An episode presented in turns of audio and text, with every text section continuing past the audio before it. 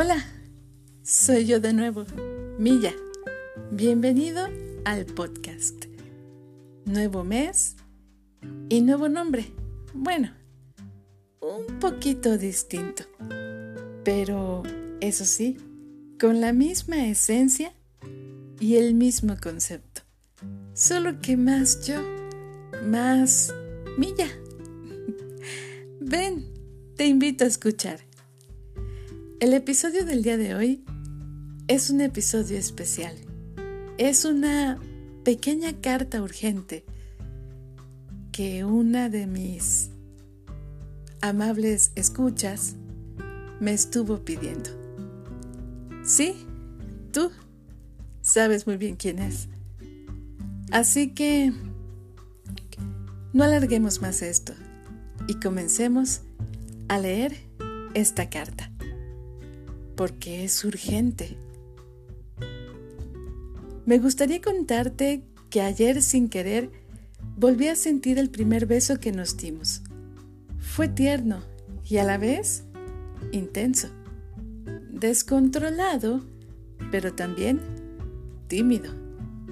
Me gustaría contarte que sueño por las noches con nuestras largas charlas, que sin querer el tiempo y la distancia fueron acortando, llegando a hacerlas cada vez más breves. Pero eso no quiere decir que sin sustancia, ni mucho menos sin significancia. Me gustaría contarte que ayer, al pasar por ese viejo café, me acordé de tu risa. Esa risa contagiosa que me provocaba reír con más fuerza y alegría. Así me gusta pensarte alegre, vivaz y sobre todo, valiente. No le tenías miedo a la vida, vivías al máximo cada aventura. No sé si te lo llegué a contar, pero sentí un poco de celos por tu forma de mirar y enfrentar la vida, por vivirla a tu modo, conjugarla en tus tiempos y bajo tus propios términos. Tanto que a más de uno le llegaste a provocar dolores de cabeza. Quería contarte que ayer me encontré con una mirada familiar. Por un instante pensé que era la tuya, pero al final me di cuenta que no era así. Sentí que mi pulso se aceleraba a tal punto que se me salía el corazón. Recuerdo tu mirada y al cerrar los ojos permanece latente en mi memoria como tu voz. Esa última llamada donde sin saberlo me dabas un hasta luego, con la esperanza de volver a encontrarnos y contarnos todo. Te contaría, por ejemplo, que hoy tuve un día peculiar, que comenzó esbozando una sonrisa de solo acordarme de ti.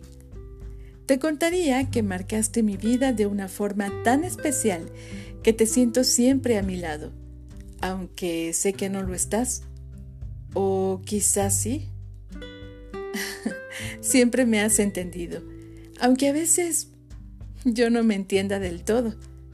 Cuando algo me duele o me cuesta, me acuerdo de tus consejos y tu forma de apoyarme siempre, a pesar de la distancia. Y de nuevo, sonrío y te agradezco por estar conmigo, como mi ángel de la guarda. Quiero contarte tantas cosas que me urge escribirte una carta y decirte tanto. Pero me acabo de dar cuenta que he llegado muy tarde. Ojalá pudiera tomar el tren que me llevaba a tu encuentro, pero la vida me llevó a otra parada, a otro destino, y a ti te alejó aún más. Quisiera detener ese tren y pedirle a la vida que nos permita otra tarde más juntos, otra charla más que compartir, otro abrazo más que darnos y otro beso más que robarnos. Te contaría que mi vida fue tocada por un ángel, aunque no me había dado cuenta antes. hasta el día que te perdí. Quizás la vida sea así, encontrarnos con los ángeles que nos ayudan y nos hacen mejores seres humanos. Ahora te firmo esta carta, no con un adiós, sino con un hasta siempre, donde quiera que te encuentres. Yo, aquí, urgentemente, pienso en ti.